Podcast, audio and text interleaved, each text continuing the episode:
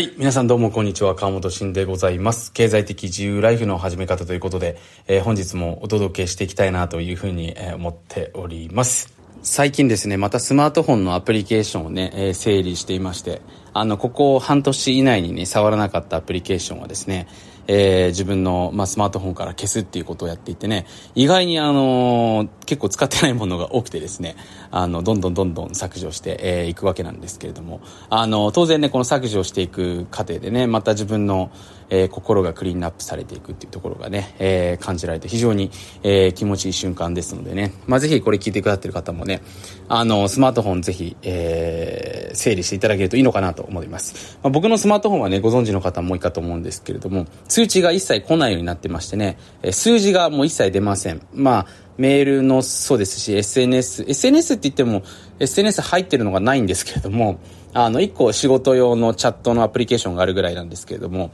あの、ただ通知というか数字が一切出ないようにしていてね、やっぱ数字があると気になっちゃってね、例えば自分が何かね、他に、あの、予定があった時に、そのたまたまスマートフォンでね、あの、なんか写真とか、その共有するときにその数字が残ってるのが一瞬でも入っちゃうとね、それだけで僕その会話の時間っていうかですね、その人との時間が、あの、少し、えー、集中ができなくなってしまいますのでね、なるべくそういった意味も込めて、一つ一つの出来事を丁寧にね、味わってやっていきたいなというふうに思ってますのでね、えー、決している次第です。まあ、特にね、これをやるようになってからですね、まあ僕子供が生まれる前にこういったルーティンを徹底的にあの決めたんですけども、やっぱりその子供と遊んでいる時間が変わりましたよね。あの、不思議なんですけど、子供ってね、親がモヤモヤしてたりとか、なんか別に考え事をしてる時って、なんかこ親とあんまり遊びたくならないんですよね。あなんか考えてるだろうなとは思わないんですけども、やっぱりね、虫の勘ではないですけれども、分かってしまうわけなんですね。なので、なるべくですね、あの、僕はスマートフォンを見ないというね。もちろん、あの当然ね、LINE がたまに来たりとか、あの、しますので、そういう時にはね、え、家族への返信とか、あの、友達からの、え、連絡とかに関してはするんですけれども、なるべくそんな形でね、うまく距離感を取るようにしていますということになります。まあ、ぜひね、皆さんも一度スマートフォンの付き合い方ね、え見直していただけるといいんじゃないかなというふうに思います。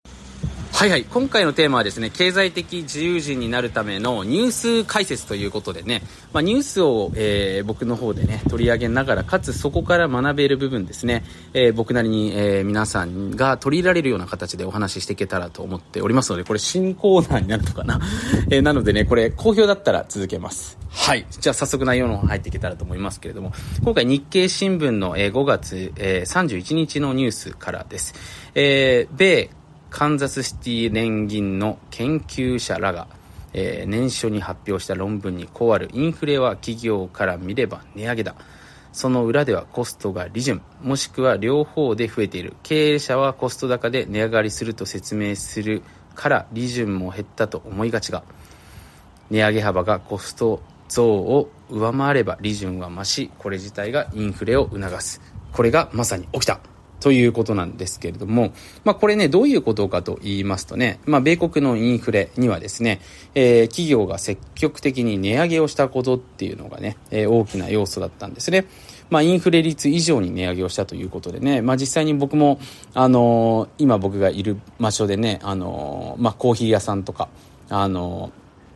ー、スーパーとかでね、あの、スーパーとかはね、さすがにどれくらい値上げしましたかって聞いても、あの、結構わからない方が多いんですけれども、コーヒー屋さんとかって結構分かっている方が多くてね、聞いていると、やっぱりね、インフレ率以上に皆さん上げてるわけなんですよね。かといってね、お客さん減ってるかって言うと、そんなことないわけなんですよね。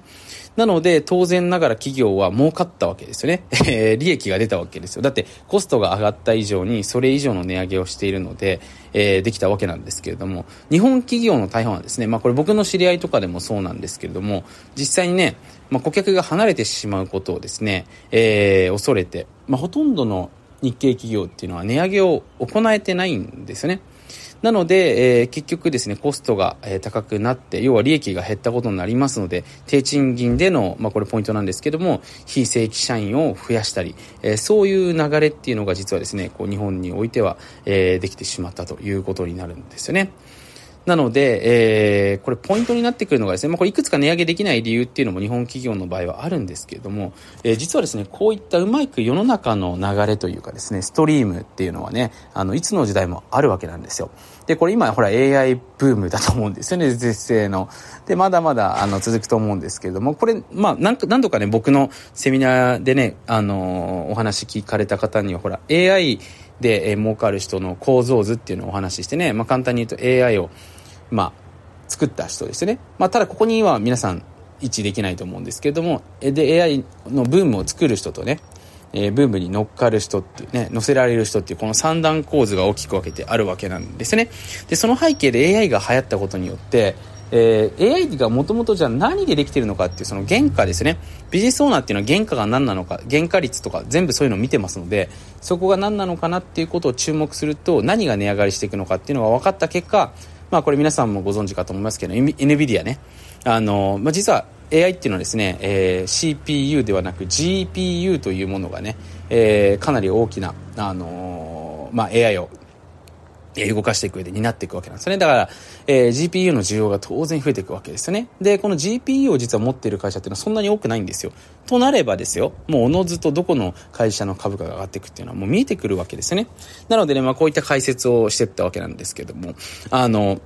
ちょっと話はね、またずれてきたのでね、元に戻すわけなんですけれども、えー、これ非常にね、重要な考え方があってですね、こういったね、ブーム、えー、必ずこれからの時代もね、来ます。要はね、世の中の人がブームっていうのはもうに認識してる、始めてるんですね。なんかこういう風に回ってきてどうしようどうしようってこのね、なんかこういうのが流行ってどうしようどうしよう。例えばインフレもそうですよね。インフレが来た。どうしようどうしようって思ってる時ってね、これ企業側からすると実はすごくいろいろ仕掛けやすい大チャンスの時期なんですね。で、この時に、ポイントなんですけど、経営者とかビジネスマンっていうのは焦っていると、やばい、自分インフレ来ちゃった、どうしよう、どうしよう、どうしようってなってると、その波に逆にですね、えー、やられてしまうと。だからこういうね、ピンチの時こそチャンスっていうのは本当にこういうことで、こういう世の中が動いてる時って実はですね、ものすごく大きなビジネスが生まれたりするチャンスなんですよ。まあ実際にね、僕もこういった話を何度か、えー、ポケビジメンバーも含めてね、させていただいたところね、やっぱりうまくチャンス捉えてる方って、えー、この期間で大きくビジネス育てたりとか、新しく立ち上げてね、うまくいかせてる方っていっぱいいるわけなんですよね。なので、えー、ポイントなのは、えー、これポイントです。えー、今回だからね、アメリカの企業っていうのは、その、よし、インフレ来たからこれをやって、しめしめと値上げしてやろうということで、実際に だってどれくらい原価率が上がったのかわかんないわけじゃないですか。チャンスなんで、値上げしても、お客さんにほら、値上げしちゃったんですねって言われても、理由が説明できるじゃないですか。そうなんですよ。で、これ面白くてね、これ実はアメリカってチップ文化じゃないですか。で、僕がいるとこもチップ文化なんですけど、これでコロナ中、僕もね、いろんな友人に聞いてたんですけど、コロナ中に関しては、みんなね、チップ少し多く出してるんですよね、サービス産業ですよ、レストランとか。なんでかっていうと、やっぱかわいそうだって思うじゃないですか。だからね、面白い。まあこれ日本だとどうなるかわからないんですけど、こういう心理が働いてね、えー、やっぱそれなりに、あの、儲かるような形になってるわけなんですね。なので、こういったですね、世の中の流れがあるときはですね、それをうまくちゃんと利用して、このチャンスを使って、どういうビジネスアイデアができるかな、モデルができるかなってことをですね、冷静になって考えてみると、この時間をですね、設けていくことをお勧めしております。だから、これ何が言いたいかというと、やっぱニュースとかね、その断片的な情報だけを見ていると、どうしても、